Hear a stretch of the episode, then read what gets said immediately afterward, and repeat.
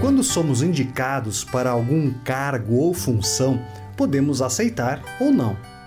E nem sempre é fácil encontrar equilíbrio para decidir. Afinal, precisamos ser sinceros sobre as nossas capacidades para o desafio e as necessidades apresentadas. O provérbio bíblico aconselha o seguinte: Confie no Senhor de todo o coração e não se apoie na sua própria inteligência. Lembre de Deus em tudo o que fizer e ele lhe mostrará o caminho certo. Não fique pensando que você é sábio. Tema o Senhor e não faça nada que seja errado. Sim, confiando no Senhor, seja qual for a sua decisão, você a fará em paz e poderá lidar com as consequências com o coração tranquilo.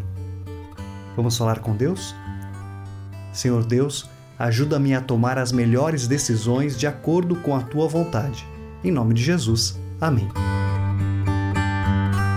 Mensagem de esperança da Hora Luterana.